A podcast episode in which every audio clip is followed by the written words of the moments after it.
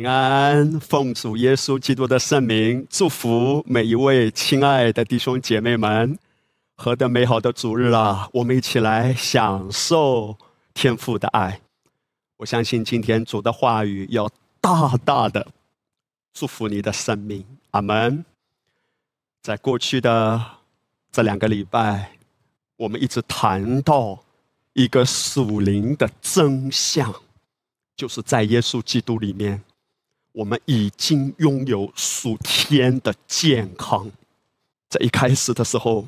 我想先跟大家分享，耶稣基督，他愿意医治一个还没有信主的、还没有重生得救的人吗？答案是完全愿意。事实上，弟兄姐妹，你留意啊，在四福音中所记载的，所有被耶稣医治的人。都没有真正的重生得救哎，重生得救，其中一个记号是什么？就是里面有圣灵的内住嘛。事实上，在当时，所有被耶稣医治的，无论是麻风病人、血肉妇女，或者是耶稣的门徒，包括圣经谈到彼得的岳母等等，所有被耶稣医治的，其实那个时候他们里面还没有圣灵的内住哎。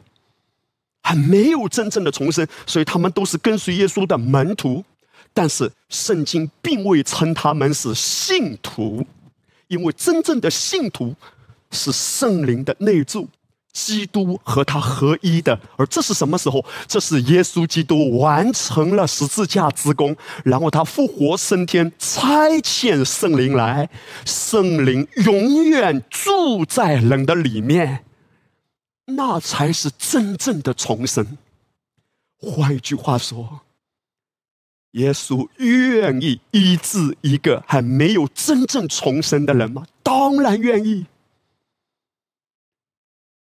你如果明白这一点啊，许多教会中的宗教徒，是不是要改变对耶稣的认识呢？为什么？因为历世历代以来。借着错误的教导、魔鬼的谎言，透过教会的讲台，给教会的弟兄姐妹们设立了多么高的门槛啊！我们仿佛觉得，我活出健康的人生是很困难的。我们似乎觉得，耶稣要医治一个人，这个人要付很大的代价的。哇！你都没有重生得救，你还希望耶稣来医治你啊？或者一个已经重生得救的，我们可能会告诉他说：“你知道你为什么没有得医治吗？因为你读经不够，你祷告不够，你爱主不够，或者你没有好好服侍主，所以现在出事故了吧？”哇！这些都是谎言啊！因为一个人领受天父的爱，一个人得着属天的祝福。门槛是极低的，其实不是我们来找耶稣，都是耶稣主动找我们。他的心意是多么的巴不得每一个人都得着这属天的祝福。恩典的福音就是要把宗教的观念所建立起来的门槛全部都打破，来告诉教会，告诉这世界说，天父的心是何等的慈爱。他愿你凡事兴盛，愿你身体健康，愿你在生活的每一天都丰丰富富经历他的厚恩。阿门，阿门，哈利路亚！这就是天父的心。所以教会传什么很重要，我们听什么很重要，攸关生死。教会的讲台。不应该把人推到坑里，而要将人从坑里拉出来。为这个缘故，保罗他总是不遗余力的把耶稣基督高举起来，因为讲台要传递的是救人，而不是把人推到坑里。如果传错了，如果传的是让人很有压力的，你要做到一二三四五六七这么多的步骤，你要怎样爱主，你要怎样虔诚，你才配得主的恩典？其实是把人推到坑里，因为人们的感受是什么？我做不到。蒙福的人生只是某一些特别少的虔诚的基督徒的特权。所以讲台，如果传错了，好像在做一件什么事啊？来吧，来吧，来吧，来信耶稣吧。结果来了，都掉到坑里。讲台是要把人从坑里拉出来，而不是来来来掉坑里。如果上帝的心意是要祝福我们，愿更多的人活出健康、平安和喜乐，那么我们要问：为什么教会有许多的弟兄姐妹没有活出来呢？其实最根本的问题，我们是首先要问啊：教会的讲台传什么？弟兄姐妹听什么？事实上，在许多的教会，教会的讲台站在上面的人，他不敢传讲神毫无保留的爱，他不敢传讲神无条件的医治。或者他对这个真理他自己没有把握，他自己没有这种确据，所以他不传。为什么？因为很多站在讲台的人，他们在根据自己的经验来断定神的真理。他自己的经历，他自己过去的经验，因为在律法之下嘛，律法之下他自己所经历的恩典也是很少的，所以他的经验、他的经历在告诉他。哦，要经历神的祝福，哪有这么容易呀？所以他自己活得不幸福，自己活得不健康，他就觉得，哎呀，上帝无条件的爱你，你可以活出新生，觉得理不直气不壮啊，怎么好意思讲这个话呢？在这样的思维里，他能讲什么呢？他带给弟兄姐妹的是什么呢？所以这是为什么？当恩典的福音高举基督。所完成的，在基督里，你的思维一转变，一切都可以转变。你会被告知说，在耶稣基督里面，你可以活出兴盛，你可以活出富足，你可以活出健康，你可以活出在地如同在天。结果有很多的人听了之后，竟然很愤怒啊，很愤怒啊，因为他自己没有这样的经历，思维中有很多的障碍。如果我们没有把恩典内化，我们跟别人讲的再好听，自己没有活出来；我们讲的再好，别人可以这样回答啊：我看你的生活，我看你的为人，我看你的脾气，我看你的性格，我看你的为人已经如雷贯耳了，我听不见你讲话的声音。今天我们传讲恩典的福音，本质上是用我们的生命在传讲。你自己是不是真的信？你自己是不是真的安息？你自己是不是真的在安息中，让圣灵在我们的生命中给他空间？圣灵啊，你来，自由的运行，透过我来运行，在我的生命中彰显你莫大的能力。宝贝放在瓦器里，传讲，必要的时候才用嘴巴讲。今天主要帮助我们弟兄姐妹，当你聆听到这篇信息的时候，我真的相信，在我们传讲这一系列关乎属天的真相，尤其关乎属天的健康这个方面，主要帮助你领受进来，真的内化到一个地步，你会活出来，你会史无前例的、前所未有的发现，原来你的身体是可以这样子轻松的，是可以这样子强壮的、有活力的。以至于别人看到你的时候，别人说：“哇，真的不一样，因为你活出来的比你所讲的更有说服力呀。”论到耶稣无条件的爱和医治，在马可福音第一章里面谈到说：“天晚日落的时候，有人带着一切害病和被鬼附的来到耶稣跟前，合成的人都聚集在门前。”耶稣治好了许多害各样病的人，又赶出许多鬼。那一些的人把一切害病的，而且是各样病症，包括被魔鬼压制的，带到耶稣面前。耶稣怎么样？耶稣有没有分哦，你是哪一种类型的？你饶恕了吗？你爱我够多吗？你读圣经读了多少章？没有，在圣经中所记载的所有来寻找耶稣，他们的内心深处有这种渴望的，耶稣从来没有拒绝。他们领受医治是那么的简单。奉耶稣的名祝福你，在你的心中建立一个正确的观念。领受属天的祝福是简单的，是容易的，因为天父爱我。我要请所有正在看直播的弟兄姐妹，跟你旁边的人微笑一下，对他说：“领受属天的祝福是很容易的。” Amen，彼此祝福，哈利路亚。同样，马可福音第三章第十节，圣经记载说他治好了好多人，所以凡有灾病的都挤进来要摸他。有那么多的人来找耶稣，耶稣来者不拒，甚至连饭都顾不得吃。事实上，在马太福音第九章里面记载，耶稣他走遍各城各乡，看到许多的人困苦流离，如同羊没有牧人一样。耶稣就教导，耶稣就医治，因为耶稣说，从来没有人看过神，只有父怀里的独生爱子将他表明出来。耶稣说：“你们看见我，就看见了父啊！耶稣来就是显明父的本性。父的本性是怎样？神就是爱。所以我们要看见这个真相。对已经重生的人而言，借着十字架的完工，我们已经被迁到神爱子的国度里了。真正的你我已经焕然一新了。”真正的你我永远不会生病，永远得以完全。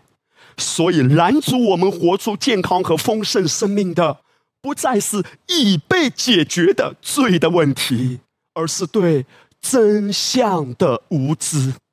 那么，在第一大点，我们要谈到的是认定属灵的真相。这个真相是什么？我已经超越罪和咒诅。以及由罪而来的堕落系统，什么是堕落的系统？就是由罪而来的贫穷啊、疾病啊、压制啊，所有这一切不是神原本对人的心意的，你都已经胜过了，因为耶稣基督借着十字架的完工，已经彻底的击碎了仇敌，魔鬼已经失败了。你在基督里已经得胜有余了。接下来我要让弟兄姐妹看到的罗马书这一节经文是极其重要的。罗马书第四章二十五节，耶稣被交给人是为我们的过犯，复活是为叫我们称义。你留意圣经原文这个“为”。这个“为”的原文，它不是指为了，而是指因着某一个原因。哎，意思是耶稣的复活是为了一个原因，什么原因？因为我们已经被称义了，不是耶稣复活我们才称义，而是耶稣的复活在宣告一个真相：你已经称义了。如果他复活，我们才称义，这就意味着十字架的完工是不完全的。在十字架上，我们的罪归在他身上，而他的义同时也归在我们身上。这是个神圣的交换。如果我们还没有被称义，耶稣不会复活的。只要我们有一个罪的问题还没有被解决，耶稣就不会复活。耶稣的复活。是在宣告一个震动天地的属灵真相：你已经得称为义了。马太福音二十七章里面记载，耶稣在十字架上最后的那一刻，他大声喊叫，气就断了。忽然，店里的幔子从上到下裂为两半。当耶稣在十字架上，他最后呼喊出这句话说：“成了。”发生什么事？圣殿的幔子马上裂开，大家知道啊，圣殿的幔子是阻隔圣所和至圣所的，如同大家看到了这张图片。其实这个不是西律王所建造的圣殿，这是所罗门的圣殿。但我们也可以了解哈，那个幔子就是这是至圣所吗？这是圣所，就是隔绝圣所和至圣所这一层的。在这里面，其实西律的圣殿那里有一个很厚的幔子，那个幔子厚到什么程度？将近三到四英尺啊！按照我们理解的换算单位，其实将近一米啊！有一层一层的幔子把它厚厚的缝起来。希律王建这个圣殿的时候，是为了讨好当时的犹太人，然后他们把这个幔子运进来，用很多的牛车把它拉进来的。很厚的幔子，人根本撕不开。这是隔绝至圣所和圣所，因为至圣所是代表神荣耀的居所，荣耀的同在。他之所以在这里有一层幔子，是要说人没有资格进到神面前。那一层幔子，其实在发出一个信号，说你没有资格，你没有资格进来。一年一次，大祭司在赎罪日的那一天，带着血可以进去的。他为自己也为以色列百姓赎罪，只有大祭司一个人一年一次有资格进去，而普通的人根本没有资格。那个慢子，他在发出一个信号：，也没资格，没资格，没资格，你不配，你不配，你不配。可是，当耶稣在十字架上，他最后呼喊成了，神圣的交换已经发生了。所有在基督里的，所有信靠基督的，都可以坦然无惧的来到施恩的宝座。大家知道施恩的宝座是指什么？就是指月柜嘛，月柜上面有施恩座。说希伯来书第四章，你只管坦然无惧的来到施恩的宝座前，否则只有大祭司一年一次才有资格。现在所有在基督里的人，你都只管来，都只管来，因为在基督里，神看你是圣洁的，神看你是公义的，你只管来吧，没有门槛了。耶稣把所有罪的问题已经解决了，只管来，他的复活。是在宣告一个真相，在基督里，你已经成义了。这是在灵界所发生的，超越历史的。虽然你可能是公元一九九几年出生，一九七几年出生，但是在灵界里，在属灵上，当耶稣在十字架上，你也和他同定十字架，而在十字架上已经发生了一个神圣的交换，你所有的罪归到耶稣身上，耶稣的义归到你身上。在圣经另外一个译本 YLT 译本，他这样说：“他说，因着我们的过犯，他被卖；因着我们已被宣告为义，他复活了。所有由罪而带来的堕落的结果，在你身上也失效了。这是为什么？每一年我们不只是欢度圣诞节。”我们更是欢度复活节，因为复活节宣告一件事：他之所以复活，是因为我已经被宣告为义，已经被称义。称义意味着什么呢？神宣告我们从罪和罪疚中得自由了，并且得以被他完全的接纳。当神宣告我们为义，随之而来的是属天的生命和产业。现在我要给大家做一个演示啊！哈利路亚！大家看，现在讲台上两边代表的是不同的属灵地位，一边是代表原先在咒诅之下，在罪恶中、定罪中、疾病中、羞耻中、压制中、黑暗中，这里面的属灵状态是怎样？如同保罗在以弗所书第二章里面谈到的，他说：“那时是指没有在基督里的时候，我们在其中啊行事为人，随从空中掌权者的首领，就是现今在悖逆之子心中运行的邪灵。可是因他爱我们的大爱，耶稣被钉十字架，是因着我们的过犯、我们的罪。所以，当他在石架上完成救恩之功，发生了神圣的交换，他为我们的缘故站在本身我们该受的痛苦和责罚上，而我们原先是在这里的，但他把我们迁到哈利路亚爱子的国度里。弟兄姐妹，你被迁到爱子的国度里这一件事，是再也不会更改的。因为我们纵然失信，他永远是可信的。在你的灵里，永远牢牢的抓住这一个确据：你永远被牵到爱子的国度里了。在他的国度里，只有听好，只有，而没有别的一丝丝那边的东西哈，只有这边的。哈利路亚，祝福。圣洁、平安、健康、荣耀、喜乐、光明，在基督里到底有啥呢？保罗那样敏锐的论道，神让他看到的这个启示啊！愿颂赞归于我们主耶稣基督的父神，他曾在基督里赐给我们一切属天的产业，这个产业。永远不会因为你的行为而被挪开。我再说一遍，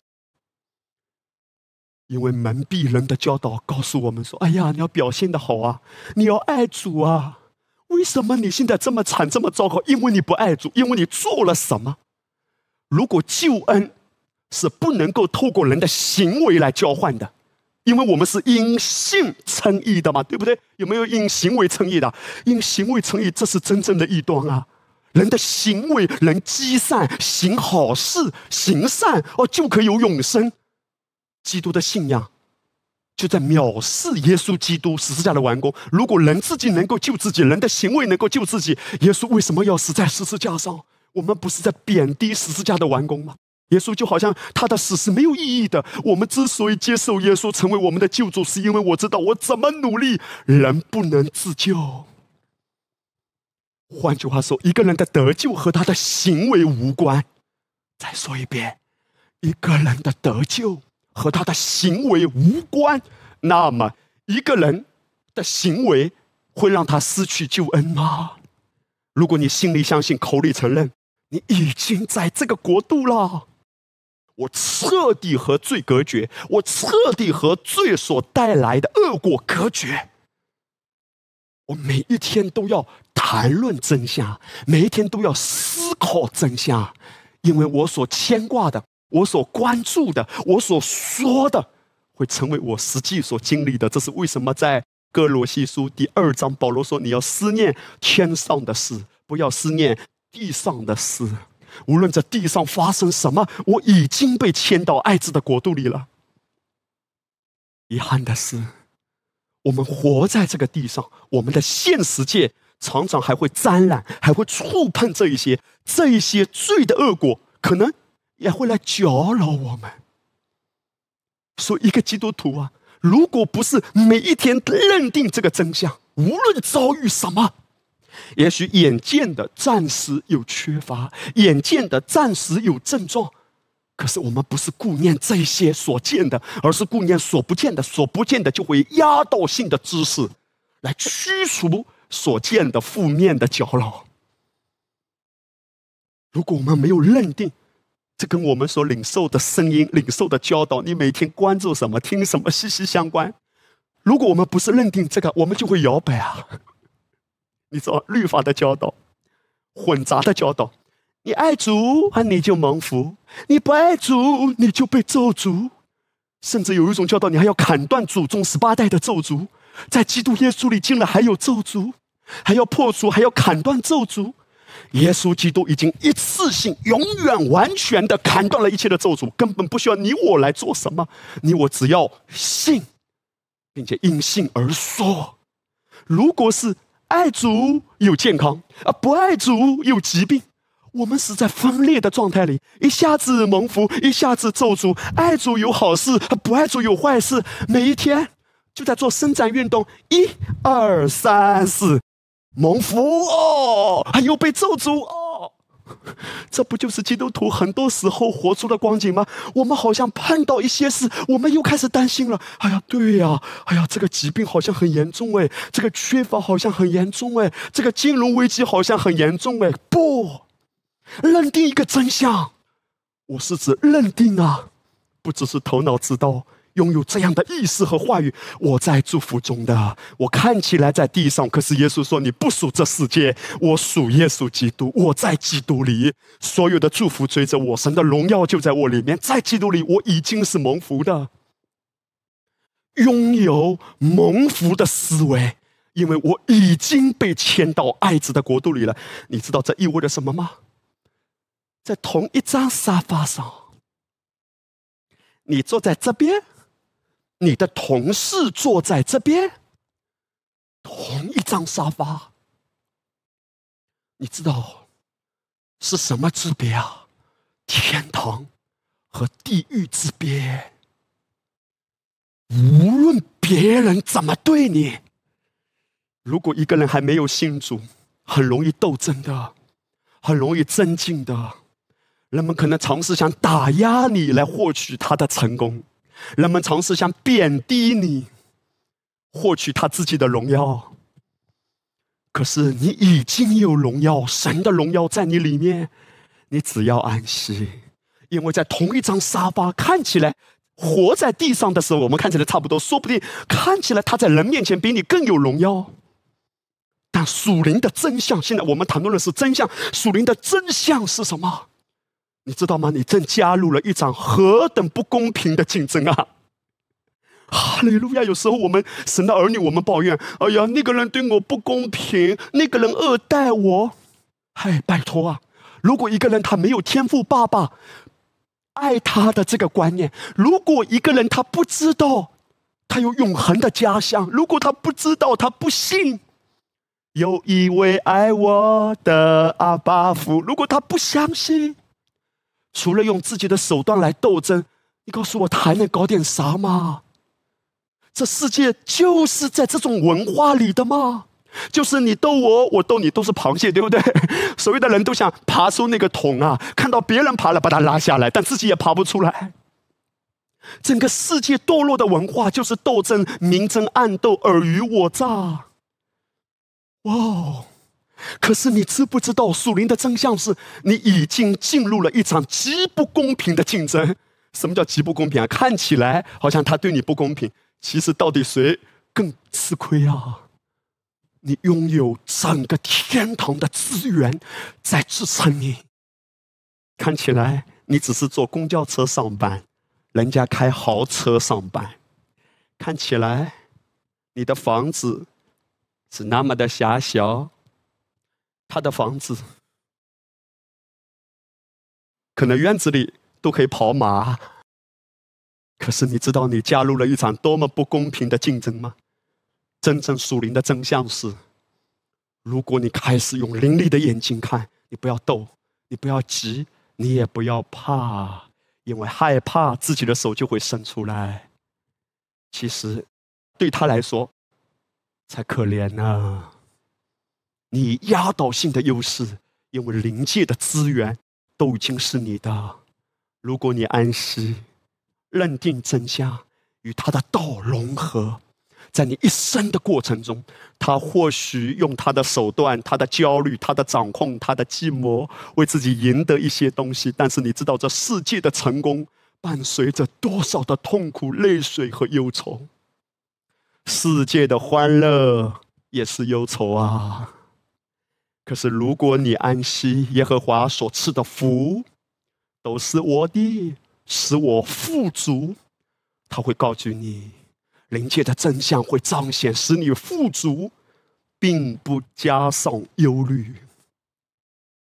这个真相的认定，会决定一个基督徒到底活成怎样。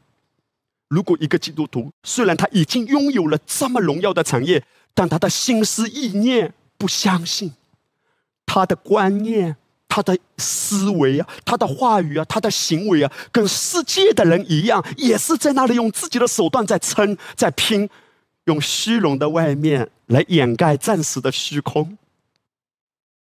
本身有的没有办法彰显，因为他从恩典中坠落了，他的掌控和忧虑堵塞了灵界本来可以涌流出来的这些祝福，但是他堵塞了他的思维，是一块石头，那个阀门堵住了。这是为什么？耶稣说：“你不要忧虑，你只管到我面前来，所有这一些产业都会彰显。同一个办公室。”如果你认定真相，那是天壤之别。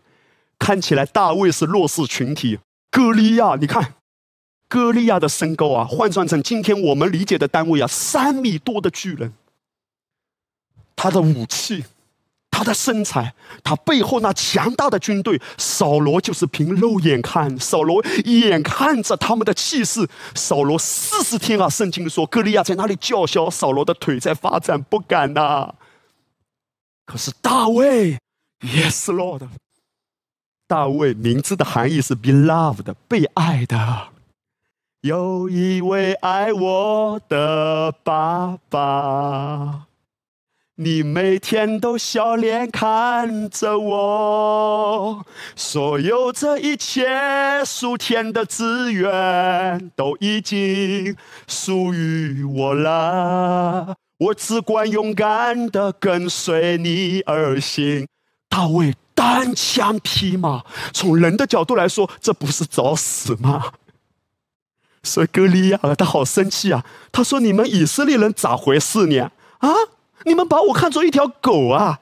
派个大卫来弄我啊？到底咋回事？那个小不点是不是活得不耐烦了？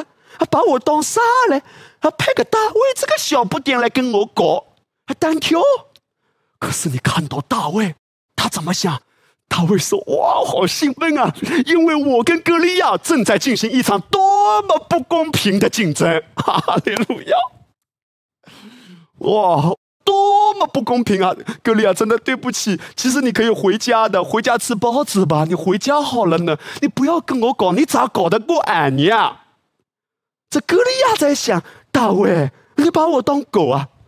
大卫在想：格利亚，回家吧，你妈妈喊你去吃饭呢。大卫，他根本不凭眼见，因为他知道整个天堂的资源库伴随着他。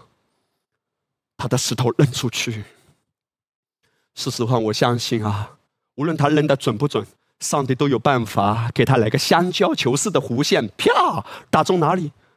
你说怎么这么巧？哪里不好打？刚刚额头上有一个缝隙，啪打进去。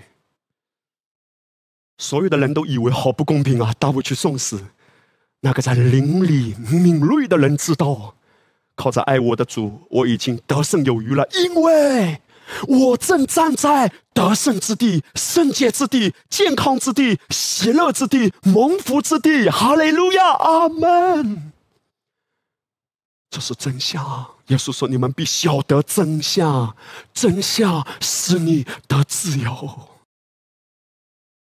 一旦你拥有这样的思维，你不再抱怨了，不再抱怨。哎呀，金融危机好惨呐！不再抱怨，哎，我的家庭好麻烦呐！不再抱怨，哇，那个人弄我。怪不得保罗那么潇洒的说：逼迫你们的要为他们祝福，只要祝福，不要咒诅。”因为保罗知道，那个逼迫你的，因为他害怕，而你要站在一个大户人家的角度，为他祝福吧。这是真正看得清楚的人才会活出的高度。在你的公司里，为你的同事祝福吧，甚至为你的上司祝福吧。如果他站在这个程度。他站在这个地方，你知道你的背后是谁？活在爱里，爱里没有惧怕。与此同时，如果你活在这样的思维里，意味着什么？你不会再苦苦哀求。今天很多的基督徒为什么还在哀求？主啊，求你医治我！还在苦苦哀求。哎，主啊，求你给我平安！你已经拥有了，你不要再哀求，你只要踏入。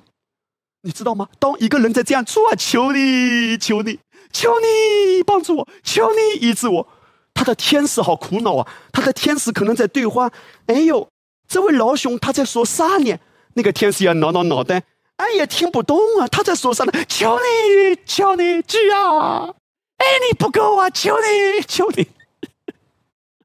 这两个天使就挠挠的脑袋说：“俺们咋帮他呢？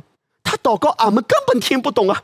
他在为着已经有的还在苦苦哀求，与其信而感恩领受。”他却选择哀求，或者我要做更多，我要更虔诚。我若不爱主，主怎么会爱我呢？我若不爱主的家，主怎么爱我呢？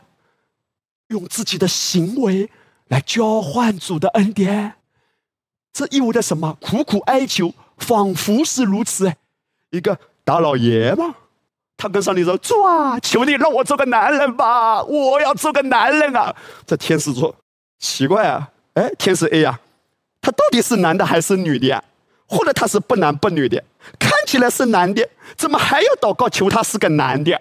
到底是男的女的，或者半男半女？那个天使说：“ 我也看不懂啊，看起来胡子拉碴，啊，讲话大大咧咧，看这个模样是男的啊！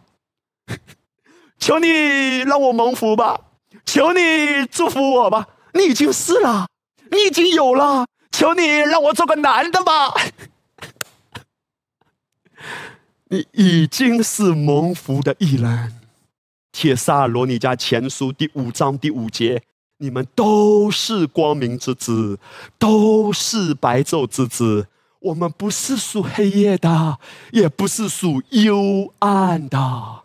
今天我们的思想、我们的情绪可能还有浮动，但是你的身份永远不变。不要用你的行为、用你的思想或者用你的情绪来判定你的身份，用你的身份来判定你外在的表现，并且影响你外在的表现。我已经站在蒙福之地，我的家是被保护的，我的儿女都大享平安，因为一人的后裔必得拯救。当你的孩子身体有一些不舒服的症状。我们中间若是有任何一位爸爸妈妈，就是在现在，如果你的孩子身体有任何不舒服的症状，甚至你的孩子还很幼小，还抱在怀中，也许他发烧了。如果我们中间有任何一位爸爸妈妈，你在听到这段话的时候，你的孩子正在发烧，或者他的体温高了，或者他身体有其他任何的不舒服，宣告出来：我和我的家已经站在蒙福之地，已经站在健康之地。圣灵啊！我知道你正在为着我的益处大能的运行，我只管安息吧。写下来，神要对我们说：不要怕，奉耶稣的名祝福你。无论你孩子的情况是什么，你的孩子只会越来越好。阿门。当耶稣在石架上所成了那一刻开始，天父便透过基督来看你呀。这是你全新生命的起点。当耶稣被挂在石架上，他不仅为你的罪而死，他也是代表你而死。换言之，弟兄姐妹啊，你永远不再因你的罪而受审判，因为神已经称你为义了。在基督里，你已经超越一切病症、缺乏和世界的堕落系统。任何你觉得对你不利的事情发生的时候，好比你跟一个人要谈合作，本来说好的股份百分之五十，百分之五十，可是后来可能对方变卦了，也许对方很强势，也许对方搬出很多的理由告诉你合作是要继续的，但是我们的股份。我百分之六十，你现在只有百分之四十，所以你看到了吗？你看起来似乎少了百分之十的收入。假设这个合作最终是盈利的，你看起来少了百分之十。听好了，这个时候就要问你的思维中到底信什么？因为任何看似对你不利的事情发生，都在问我们是不是因公义。而坚立。我不是说任人宰割，有一些时候你可以做适当的解释，你可以做适当的谈论，都没有问题。可是如果那个结果是你要很纠结，甚至是要很深的破坏感情，而最终得着的，其实你可能失去的更多，流失了平安，流失了本身有的喜乐，以至于你的焦点被拉偏了。神不要让我们这样活，因为他所赐的福使你富足，是不加上忧虑的。所以看起来你似乎少了百分之十，但是弟兄姐妹，谁知道呢？世界上有许多的人，他看起来得着更多，但是如果他站在咒诅之地，有多少的人，他得着了那么多，但他流失了更多，得着快，失去的也快。一个人月收入高，不代表他就富足啊，因为他虽然有那么巨大的数额进来，可是他每个月的开销要花很多钱去送到医院去买药，要花很多钱被世界堕落的爪牙给抓走，盗贼来就是要偷窃、杀害、毁坏。在这个思维中，在这个咒诅之地，有多少偷窃？财富进来的人，不代表财富就能留住啊！因为在这里有多少的偷窃，他需要多么辛苦的支撑他的公司，因为他不知道谁背后会捅他一刀，哪一个手下可能又会搞他，哪一个公司的忠诚的领导可能要带着一批人离开，他每一天都很辛苦的，因为在这个咒诅之地，他只能靠自己的力量筹算来维持。或许他拥有财富，但他失去了睡眠；或许他拥有财富，但他没有喜乐和健康。一个人在咒诅之地，在咒诅的思维里面，除了靠自己，没有别的。可是你不一样，我们不一样。哈利路亚，在祝福之地，你拥有的，耶和华为你征战。看起来你少了百分之十，可是你最终留下的。没有魔鬼来偷窃你，每天信的正确，听的正确，哈，说的正确，所有神给你的，神会亲自维持。鱼虽多，网却没有破，哈利路亚！你看到了吗？在这里，鱼很多，但网破了。当上帝加给彼得鱼的时候，圣经讲的那么漂亮：鱼虽多，网却没有破。你的家里没有漏洞。不要被世界的谎言欺骗啊！看手相哦，哦，你这里的缝隙大嘛，你的财比较流得快。不知道 这是哪一种乱七八糟的一种观点？你蒙福是因为耶稣啊，跟你手的缝隙大还是小没有半毛钱关系。因有耶稣在我里面，我的家，我的人生海阔天空。哈利路亚！是因为耶稣为我征战。你的钱不是送到医院的，你的钱不是被魔鬼偷窃的，进来留得住的，健康是你可以活出来的。安息吧。所以最重要的是认识真相，看见。你看保罗为以弗所教会的祷告就是如此。求我们主耶稣基督的神荣耀的父，将那赐人智慧和启示的灵赏给你们，使你们真知道他，并且照明你们心中的眼睛，使你们知道他的恩召啊，有何等的指望。然后紧接着保罗说啊。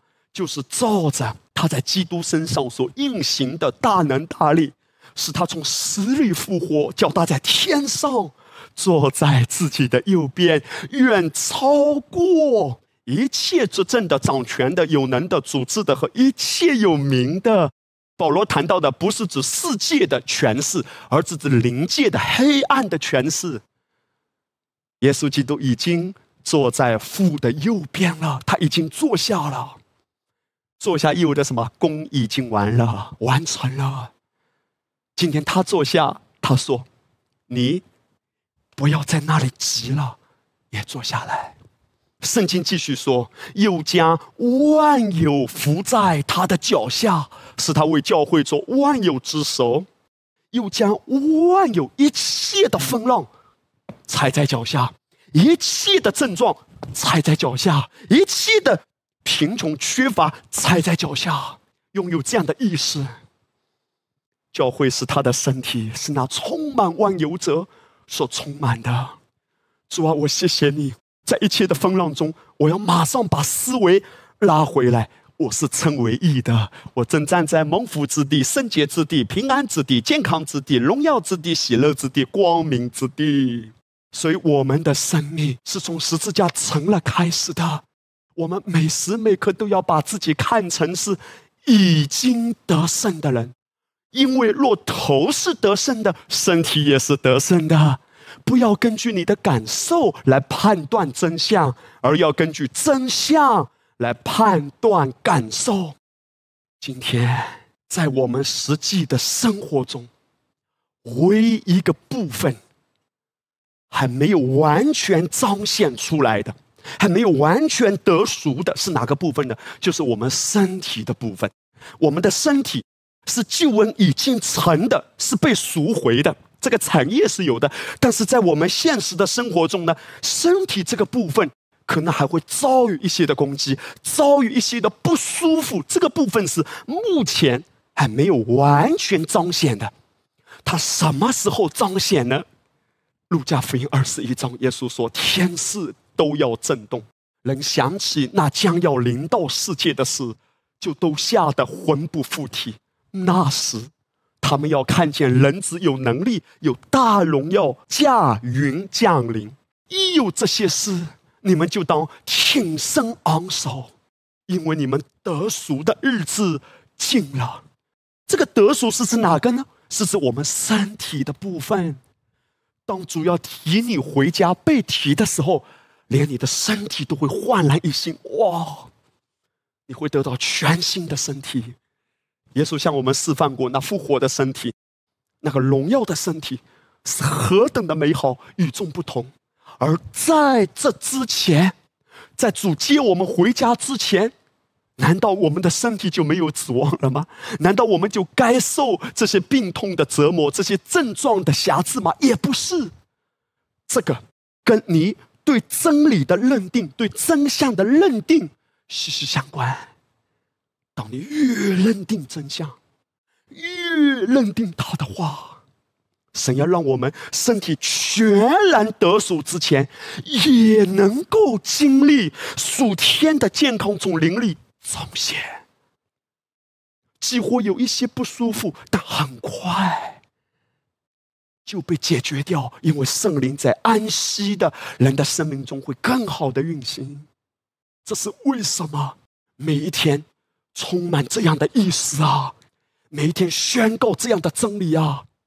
无论世界发生什么，主必供应我，主必保护我，主必带领我在凡事上经历恩宠和得胜。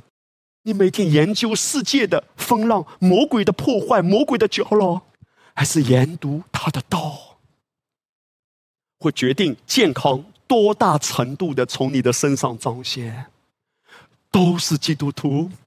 但健康彰显的程度不一样，跟我们对真理的认定与道的紧密度息息相关。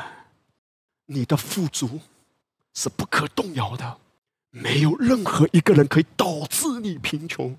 真相是，无论这世界发生什么，你都是富足的，你都是健康的，你都是有平安的。一直思想，一直充满这样的意识，一直宣告这样的意识。我是富足的，我是健康的。你口中所说的，会成为你生活所经历的。现在就说出来，在基督里，我已经得胜有余了。来，一二三，在基督里，我已经得胜有余了。再次说，在基督里，我样样都不缺。在基督里，我样样都不缺。阿门。现在我要跟大家谈到第二大点：如何在每日的生活中一次次经历属天的得胜呢？在罗马书第八章，圣经掷地有声的向我们写明，我们的生命是已经得胜有余的啦，不是将要得胜，不是可能得胜，而是已经得胜有余的。那么问题来了呀，如果已经得胜有余，这是真实的。那为什么许多神的孩子在生活中依然没有活出这样的得胜呢？甚至依然被病症啊、缺乏啊和世界的堕落系统所压制呢？这个得胜有余，而且是已经啊，到底对我来说意味着什么呢？我如何把灵界已经拥有的得胜带入到生活的每一个部分啊？我现在要跟弟兄姐妹谈到的是每一个部分啊，因为阿巴父的心意是希望每一个部分，哪一个部分如果没有得胜有余的，他都不甘心。他要让你一个一个的去经历，你的家是得胜的，你在财务上是得胜的，你在健康上是得胜的，任何一个部分，你可以活出来的。为什么不能够活出来？答案是。这个得胜彰显的程度，与你安息的深度，以及跟住同行的关系的紧密度成正比。换一句话说，如果一个神的孩子他信的不正确，他说的不正确，他如何让已经拥有的得胜彰显呢？希伯来书第一章第三节。他洗净了人的罪，就坐在高天至大者的右边。圣经谈到耶稣基督，他洗净了我们的罪。换句话说，如果我们的罪还没有被洗净，如果今天我们还是罪人，我们还有老我，耶稣绝不会复活，耶稣也绝不会升天，坐在高天至大者的右边。不会的，他必须洗净，让我们都称义，他才复活升天的。但是下面一处经文。非常特别，看起来有点让人费解。诗篇一百一十篇第一节，大卫在圣灵的感动中预言了一句话，好像让人觉得耶稣没有完成。哎，他说：“耶和华对我主说，耶和华是指圣父对我主，我主是指圣子，所以圣父对圣子说：你坐在我的右边。”等我使你的仇敌做你的脚凳，哎，奇怪了，不是已经完工了吗？但是为什么他如此预言说，你坐在我的右边等，还要等啊？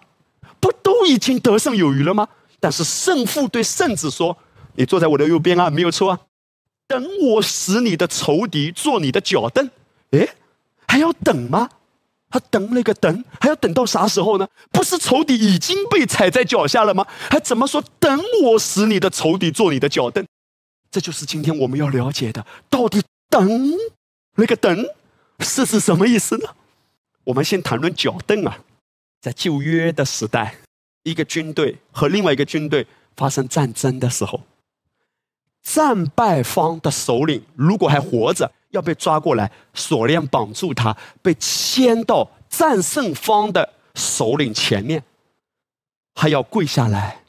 战胜方要把脚踏在战败方首领的身上，羞辱他，就在宣告我是得胜的，你是失败的。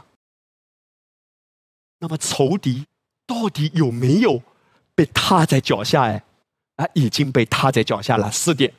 哎，那已经在脚下了，为什么说还要等我使你的仇敌成为你的脚凳？啊，等就说明还没来吗？那这句话是不是对的？也是对的。那到底指啥嘞？以弗所书一章，教会是他的身体，他就是基督，是那充满万有者所充满的。我们再来看一段经文，以弗所书五章三十节。因我们是他身上的肢体，你看圣经的括号里哈有骨卷在此说，就是他的骨，他的肉，这是什么？有形有体的。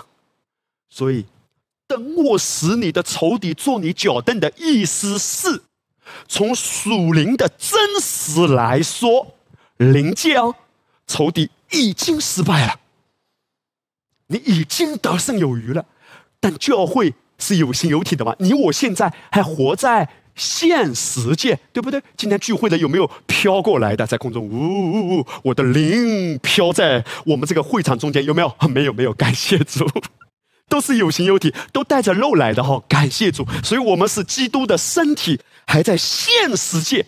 那么在现实界呢？神要让我们一个一个的去经历，已经在我们脚下的仇敌，在灵界里呢都得胜了，一次性。完美的，借着基督十字架说成了，你就成了，你就得胜了。可是等我使你仇敌做你的脚凳，就是在你每日的生活中，你只要信的正确，听的正确。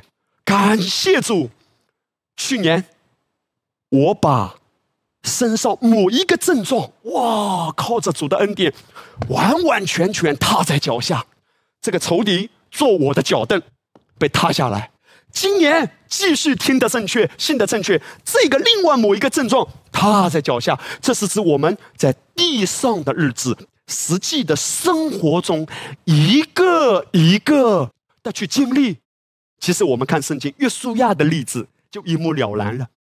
在约书亚记第一章第六节，上帝对约书亚说：“你当刚强壮胆，因为你必使这百姓承受那地为业。”就是我向他们列祖启示应许赐给他们的地，从灵界的真实来说，上帝说：“约书亚，那地都是你的。”那么约书亚说：“好了，我就天天啊坐在花轿上，啊，其他的人就抬着我，啥也不干，我就直接去承受那产业，是吗？”其实上帝带着约书亚和以色列百姓，你看到了吗？在约书亚记里面，一个城一个城的去攻打，哎。灵界来说已经是你的，物质界来说，一个城一个城去经历。如果在你的生命中哪一个领域还没有经历得胜的，圣灵要帮助你，一个城一个城的拿下。你看到了吗？在约书亚记里面谈到，他们攻打耶利哥，拿下了这个领域；攻打爱城，这个领域又拿下了。约书亚记第十章四十节就记载，这样约书亚他击杀全地的人，就是山地、南地、高原、山坡的人和那些地的诸王，没有留下一个。四十二节说，约书亚一时杀败了这些王，并夺了他们的地，因为耶和华以色列的神为以色列征战。事实上，在这个同行的过程中，是上帝来培育我们，学习与他同行。因为在这个过程中，上帝要塑造我们内在的品格，好让我们可以成熟的承受全备的产业。这是你发现为什么哈？在约书亚带领以色列的百姓，在攻打每一座城的时候。从开始，他们会先领受主的话，怎么攻打呀？在攻打的过程中，他们又会转向主，从主领受话语。他们遇到了某一个难关，要怎么处理？他们在攻打的过程中，也要连接神。而在打完之后，他们又要连接神，下一步怎么走？你看到了吗？在这个过程中，这个叫与主同行嘛？他们不断的主啊怎么办？主啊怎么办？主啊怎么办？所以当主带着你在每一个领域都去不断的经历，主啊这件事情咋整呢？主啊这个部分你来带领我，是神要让我们学习与他紧紧的连接。在这个过程中，我们整个生命啊会不知不觉成熟起来的。现在我们看一个非常有意思的例子啊，当时有五个网联合起来。跟约书亚的军队征战，后来呢，有人告诉约书亚说，那武王已经找到了，都藏在马基大洞里。后来，约书亚就带着他的军队来，在洞口说：“打开洞口，将那武王从洞里带出来，领到我面前。”众人就这样行，将武王，就是耶路撒冷王、希伯伦王。耶莫王、拉吉王、伊基伦王从洞里带出来，领到约书亚面前。当那五个王被带到约书亚面前的时候，约书亚就招了以色列众人来，对那些和他同去的军长说：“你们进前来，把脚踏在这些王的颈项上。”他们就进前来。把脚踏在这些王的景象上，在这里面，约书亚，希伯来文约书啊，其实就是耶稣的名字，耶稣希伯来文的名字约书啊，约书亚，约书亚他怎么说？你们来，嘿，约书亚招呼谁啊？他的军长，他的童工，他的兄弟们，哈利路亚。今天保罗论到我们的时候，他说我们是与神同工的。约书亚说：“你们来，在灵界里面，上帝有没有把这些敌人、把这些产业给以色列百姓？已经给了。但是从现实的生活，上帝要透过约书亚，让所有以色列的百姓一个一个的去经历。你看到约书亚就对军长说：‘来，把脚踏在哪里？哇，精彩！’”踏在这些王黑暗的权势，那些敌人非常残暴凶恶的，他在哪里呀？他在他们的景象上。等我使你的仇敌做你的脚凳，奉耶稣基督的圣名，在你跟随主的这个过程中，耶稣会帮助你。哈利路亚！耶稣会带着你在他里面花胜。奉耶稣的名祝福你，你身上无论有任何的症状，只要跟随主，因为一个症状，一个症状，你都会踏在这些王的景象上。Amen。无论这个迦南美地看起来还有多少的拦阻，因为魔鬼一切的计谋和谎言，都是希望你不要去得这个产业。而迦南美地就代表在基督里的丰盛，那里有山有水有泉有谷，一切都是你的。可是，在那地，魔鬼还有拦阻啊！这些王想破坏啊！圣经谈到魔鬼的时候，其实谈到他是别西卜，意思是什么？叫苍蝇，很肮脏的，喜欢吃脏的嘛。然后一下子来教导你，给你一个谎言啊，你知道吗？啊，有一个声音来啊，那个人怎么说你？哇，他都说你不好哎。也许敬拜同工，我们在带敬拜的时候，哈利路，我们在带敬拜。这时候，嗯嗯嗯嗯啊，苍蝇王就来了。苍蝇王就说：“哇，你的敬拜带的这么差呀，一点都没有恩高哎。”哦哦哦，那个声音来了，对不对？或者，今天你回到家，看到你孩子，哎呀，一些的表现，一些的状态。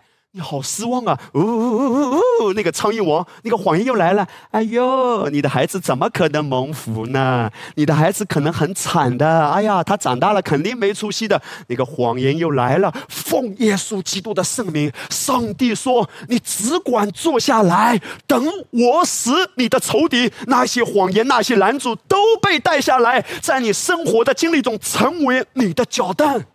你会看见你凡事都兴善。”我鼓励弟兄姐妹要常常默念我下面要谈论的这一段经文啊，《哥林多前书》第十五章二十五到二十六节，圣经说：“因为基督必要做王，等神把一切仇敌都放在他的脚下，尽末了所毁灭的仇敌就是死。”这里面“基督必要做王”是谈到基督。接我们回家，然后等七年大灾难之后，在末期的时候，他要带着我们在地上做王一千年。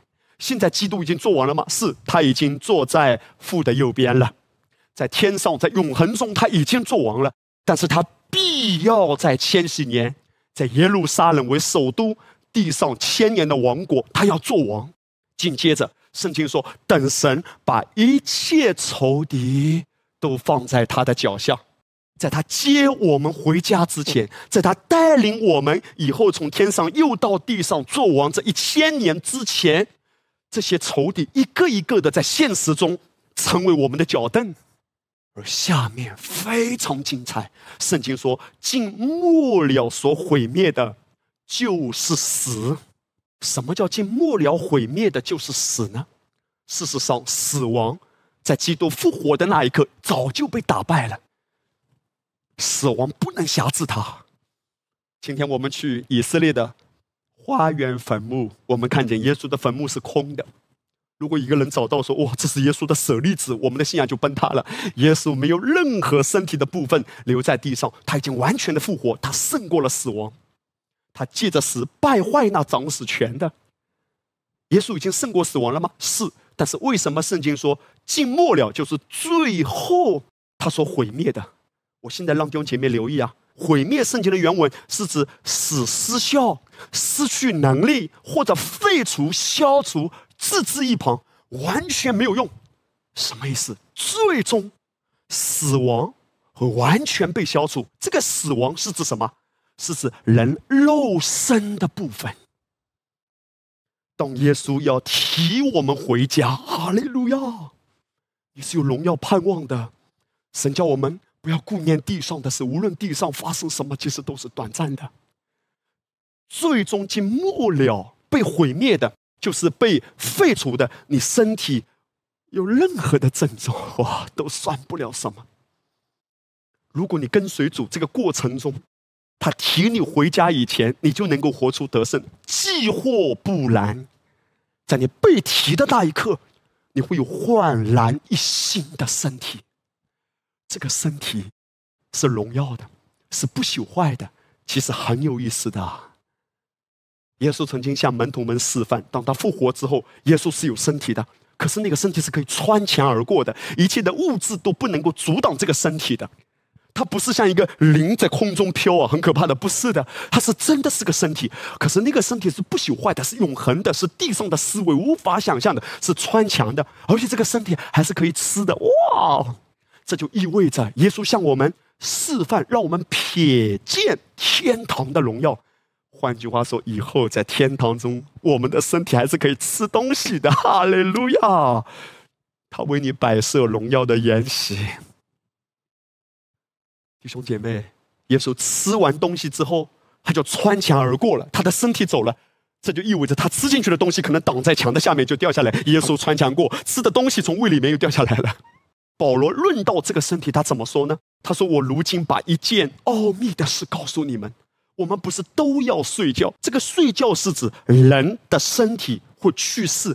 他说有一些的人在活着的时候直接会被提的。”我们不是都要睡觉，乃是都要改变。就在一霎时、眨眼之间，号筒末次吹响的时候，因号筒要响，死人要复活，成为不朽坏的，我们也要改变。这必朽坏的，总要变成不朽坏的；这必死的，总要变成不死的；这必朽坏的，即变成不朽坏的；这必死的。即变成不死的，那时经上所记死被得胜吞灭的话就应验了。死被得胜吞灭，什么意思？到一个地步，我们拥有一个全新的身体，那个身体感谢主，永远不会疲倦，永远不会觉得累。永远不会在牧师讲道的时候有人打呼噜，哈利路亚！如果你真的累哈，睡一下也没关系。我只有一个请求，请打呼噜的不要吵到讲闲话的好不好？好，我相信不会不会，哈利路亚！所以你看到了吗？我们会有这样的盼望。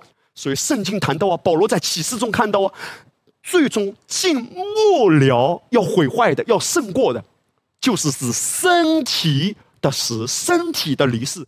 你看圣经说“尽末了”，“尽末了”的意思就是指这是最后一个嘛？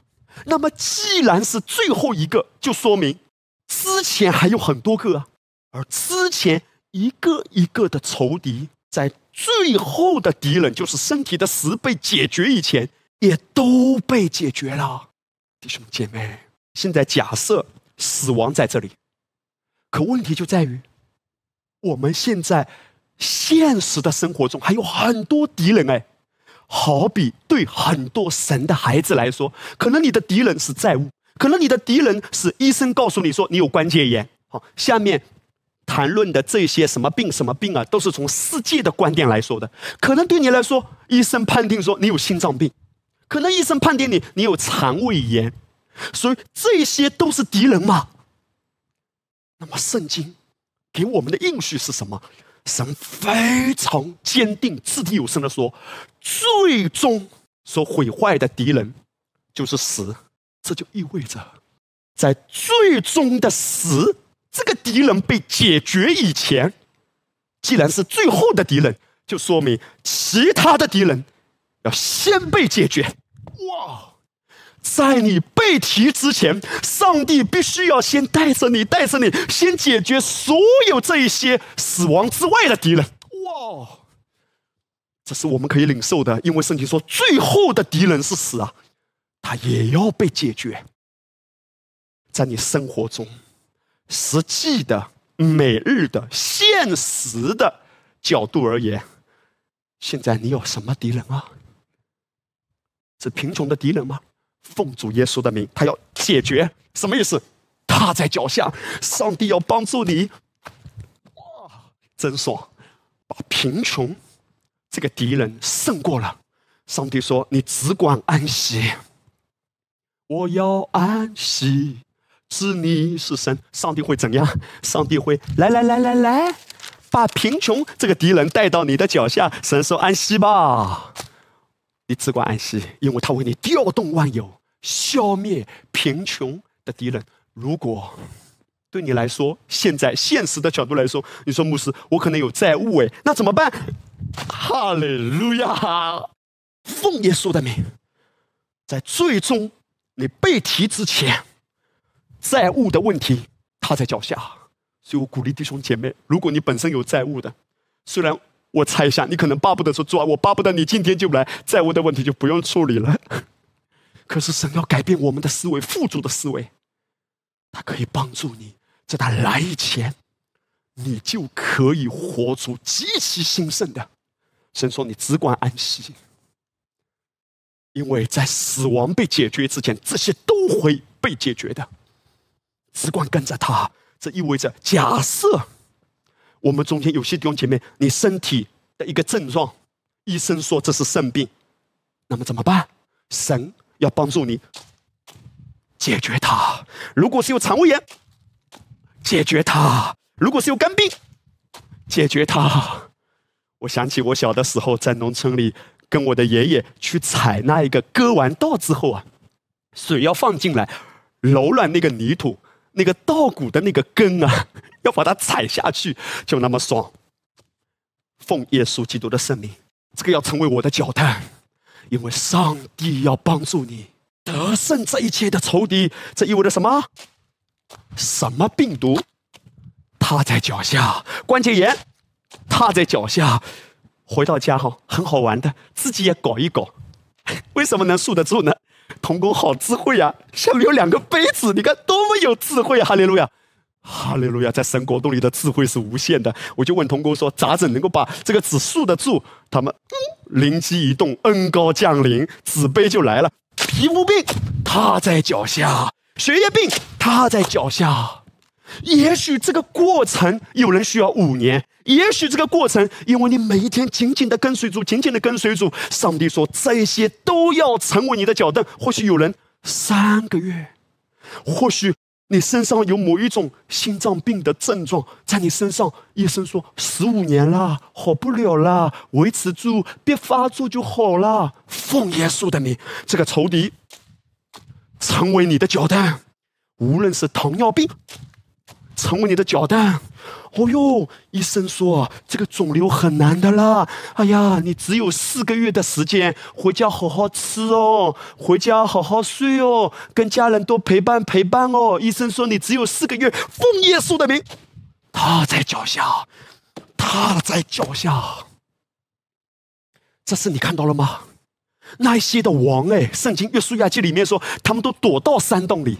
他们躲起来，躲到山洞里。哇，这假设啊，这五个王啊，他们躲到山洞里。他们跟约书亚说：“约书亚，我们在你的地盘里，我们躲在山洞里，还找不到我，找不到我，消灭不了我，消灭不了我。我们就在这里好了啊，我们也不破坏你，约书亚，我们也不跟你打，我们就在你的地盘吧。”约书亚怎么说？把洞门打开，洞门打开，把这五个王给我找出来。哎呦，你这个王的名字叫肝病啊！踏在脚下，约书亚叫他的军长、军士，把脚踏在这些王的景象上。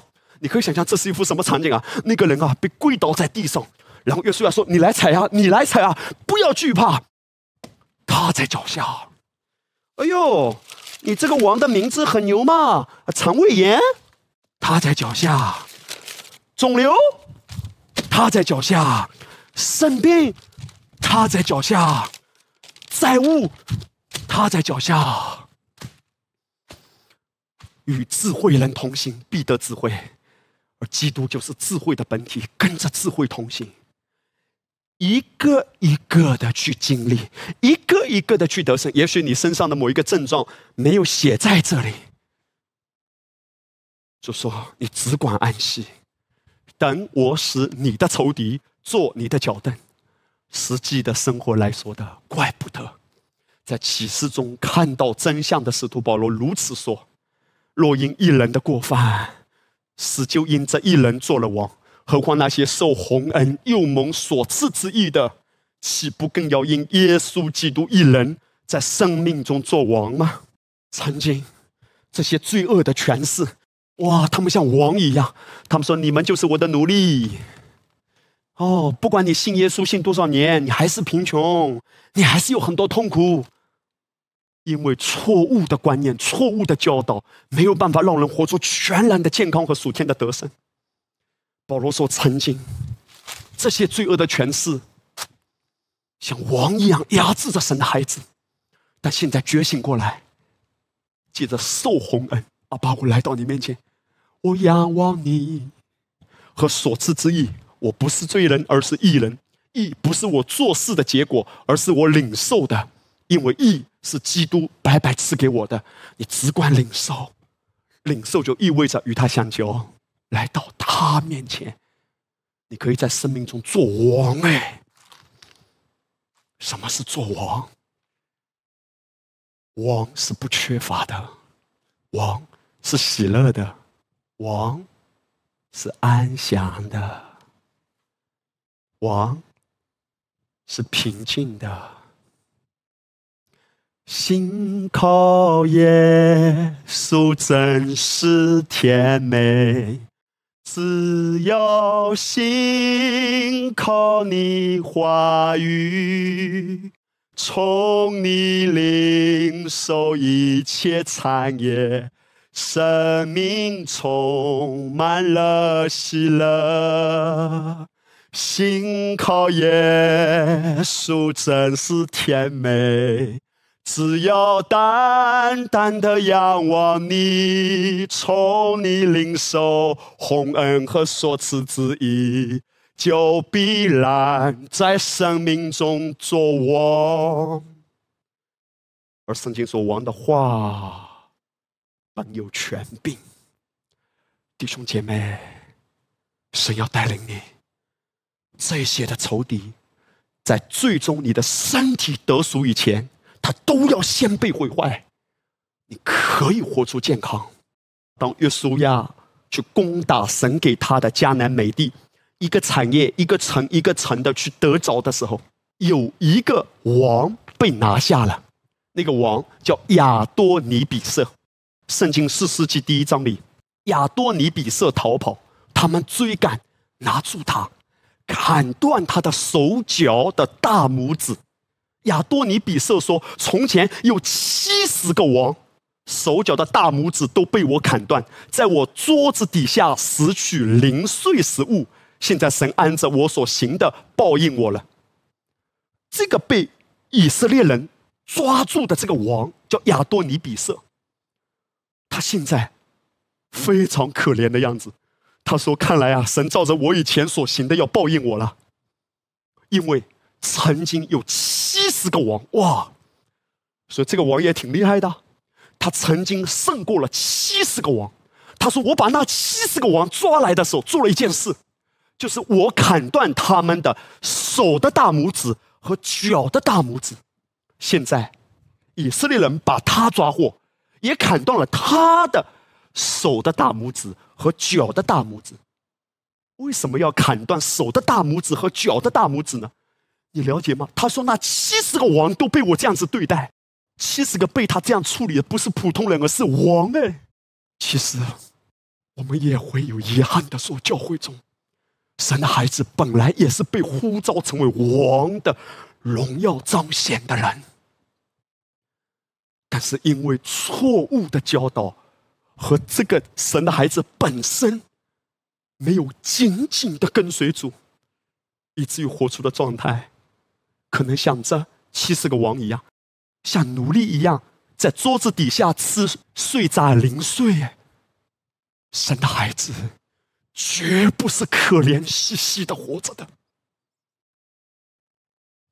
因为神要让你在地上成为祝福的管道，他就是要祝福你。可是为什么会变成这个样子呢？我们现在来看，砍断手的大拇指和脚的大拇指代表什么？先来看手的大拇指，因为在当时，他们征战一个非常重要的工具就是射弓箭。可是你试试看啊！如果一个人手的大拇指被砍断，他再也不能够征战了，他拿刀都拿不住了。所以从属灵的意思来说，就是他无法握住弓箭，意味着无法征战。当大卫。在论到上帝亲自培育他、亲自教导他的时候，在诗篇一百四十四篇，他说：“耶和华，我的磐石是应当称颂的。他教导我的手征战，教导我的指头打仗。诶，指头怎么打仗呢？啊，难道是要跳街舞、手指舞吗？指头怎么打仗呢？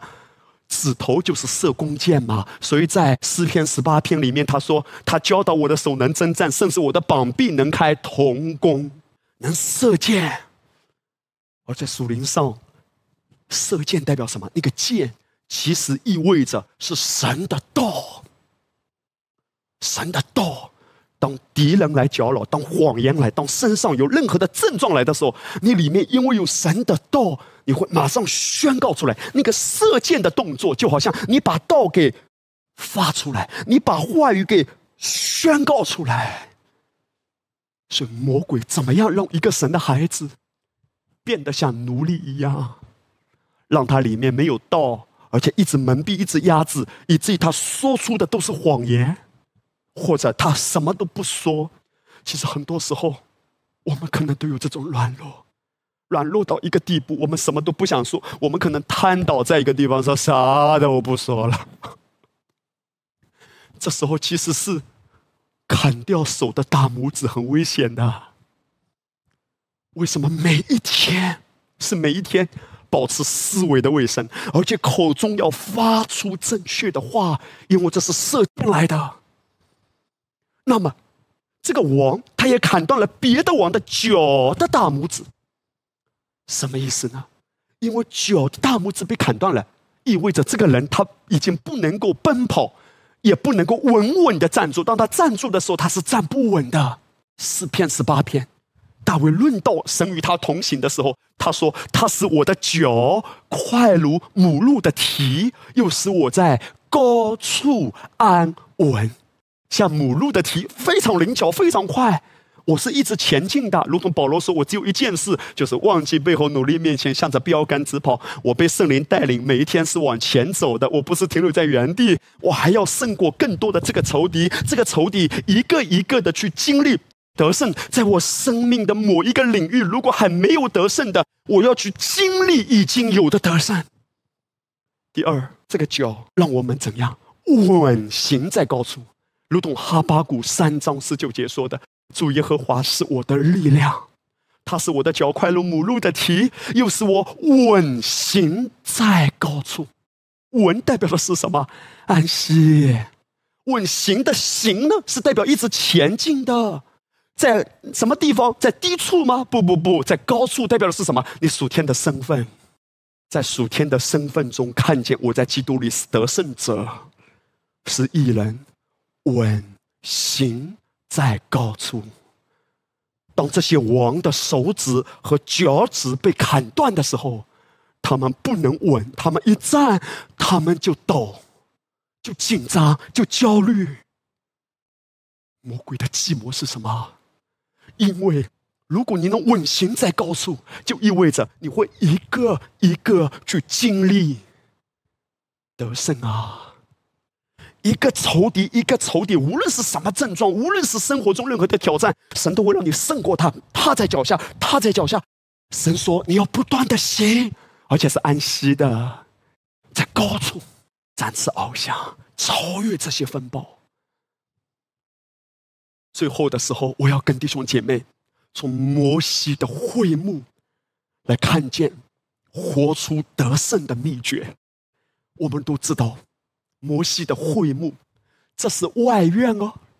其实摩西的会幕是第一个圣殿嘛，只是这个圣殿是移动的，不像所罗门和希律王建的那个圣殿是固定的。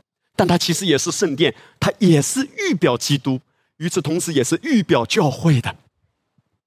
如果我们看外院，外院呢，其实是很忙碌的，有各种杂草的声音，很多人在献祭。祭司也在杀祭物，那么外院在白天的时候看得见那个光来自于哪里？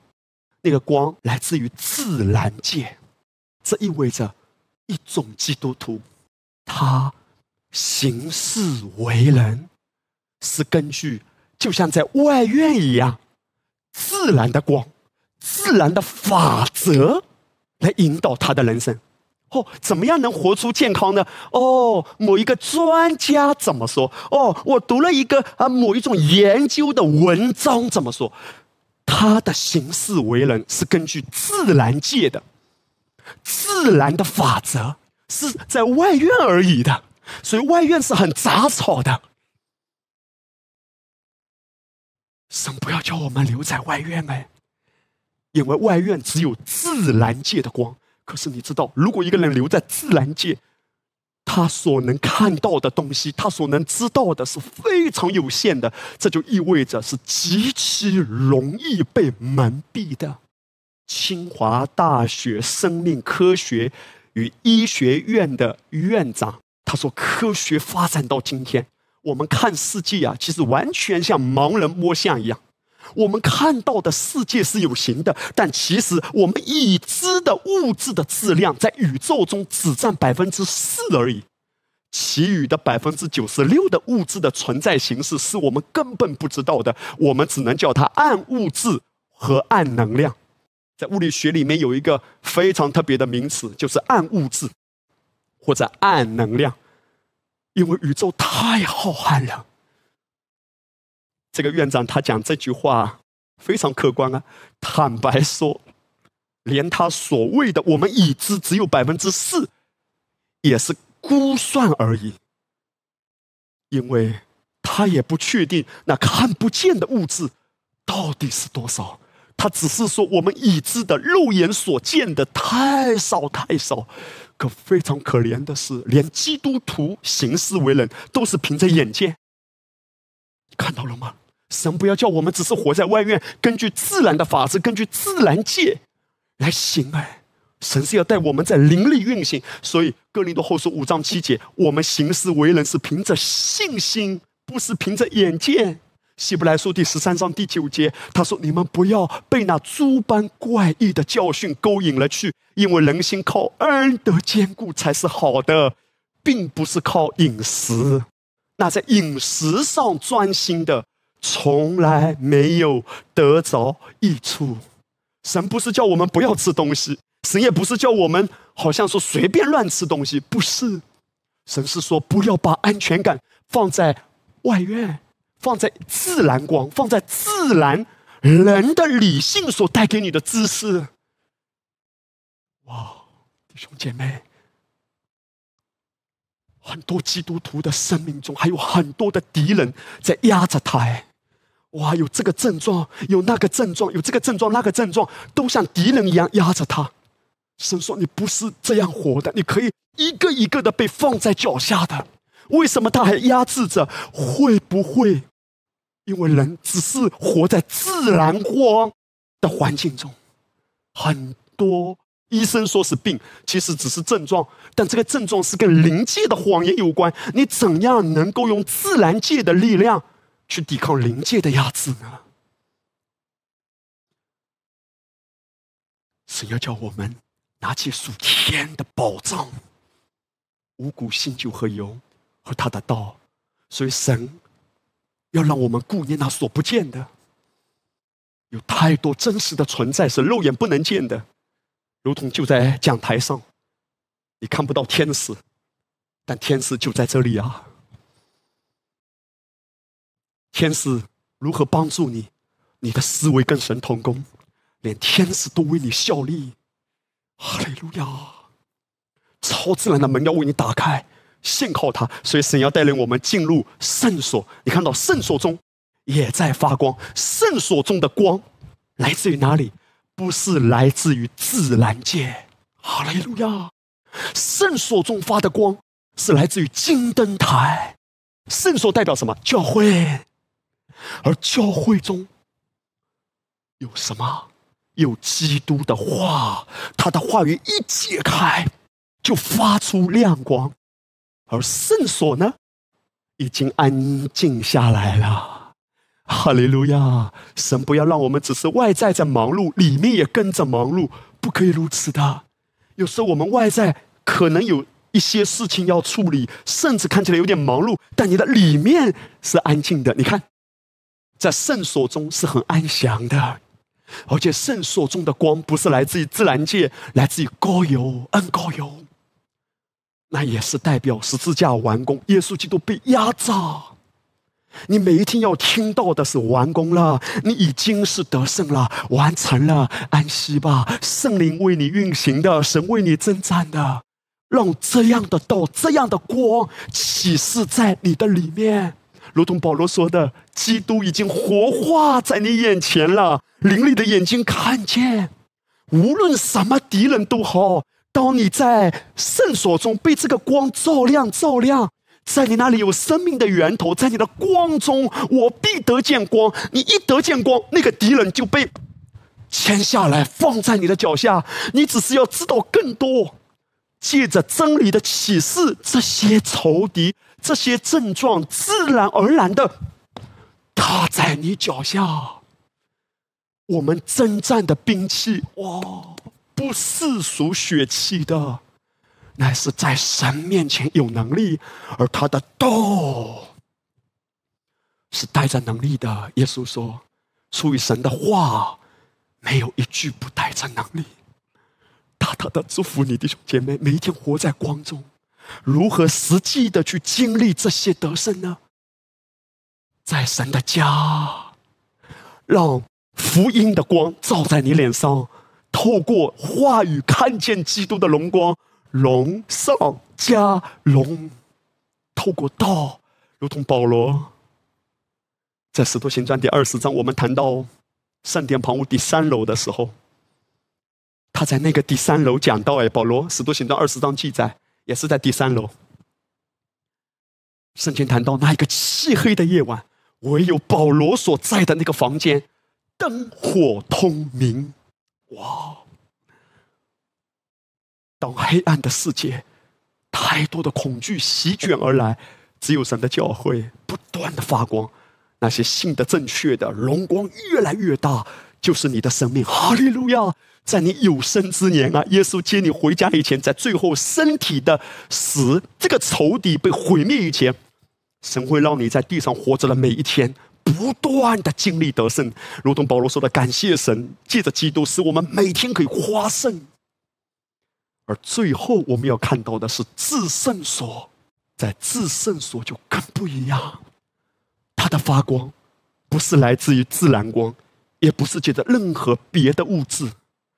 单单是神的荣耀从施恩座发出来，那是最圣洁的圣洁之地，最安息的安息之地，最荣耀的荣耀之地，最平安的平安之地。那是预表什么呢？预表我们灵里真实的光景。我们与基督已经合一了，你知道吗？在我们的灵里是充满光的。也是非常安详的，非常安静的，无比的荣耀。与此同时，它也预表以后我们被提了，在永恒中的景象。耶稣基督自己就是光的源头，神就是爱，神也就是光。是神的光亲自发出来，这是在自圣说。一方面指的永恒，另一个方面也是指着我们灵力真实的真相。现在我要说的是，我们千万不要被蒙蔽了，去寻找自然光啊，寻找自然的方法、自然的法则、自然的聪明、人的手段、人的意志力。千万不要从恩典中坠落啊！你得胜不是借着各样的方法，你得胜是借着基督。这是为什么？耶稣说要从你的腹中流出圣灵活水的江河。我们的灵已经是完美的安息了，现在我们的魂、我们的心思意念、我们的情绪的层面需要到哈利路亚发出光来，也让我们被点亮，然后我们在生活中得胜、得胜、得胜。得胜，得得胜，得得得得胜，哈利，得胜得胜，哈利路亚，得胜得胜得胜，哈利路亚，哈利路亚，让灵里的光发出来，灵里的光如何发出来？在灵里运行。保罗说：“我说方言比你们众人都多。当我们在灵里运行，哇，安息就永流。灵里祷告的时候，须巴看到啦啦啦啦啦啦啦，不知不觉安息下来。而那个光穿透你每一寸的肌肤，穿透你每一个细胞，那个灵力的光穿透你每一滴血液，净化它。在光中，没有一个黑暗能站立得住。再说一遍。”当光发出来，你看看一个房间里，只要光发出来，黑暗自然逃之夭夭。在你身上若是有任何症状的，不要怕，涌流出来，光发出来，因为神的荣光就在我们里面了。与主联合的，便是与主成为一灵了。我曾经看到平约瑟牧师讲一句话，他说：“神在很多年以前对我说，当你安息，神就动工；当你做工，神就安息。那意味着我们什么都别做了吗？不是的，就像圣殿一样，外面是忙碌的，在里面却是完美的平静安息的。所以，亲爱的弟兄姐妹，在基督里，我们已经得胜有余，这是灵界的真实哦。”而这个得胜彰显的程度，与你安息的深度，以及跟主同行关系的紧密度成正比，大大的祝福你，越安息越有荣耀。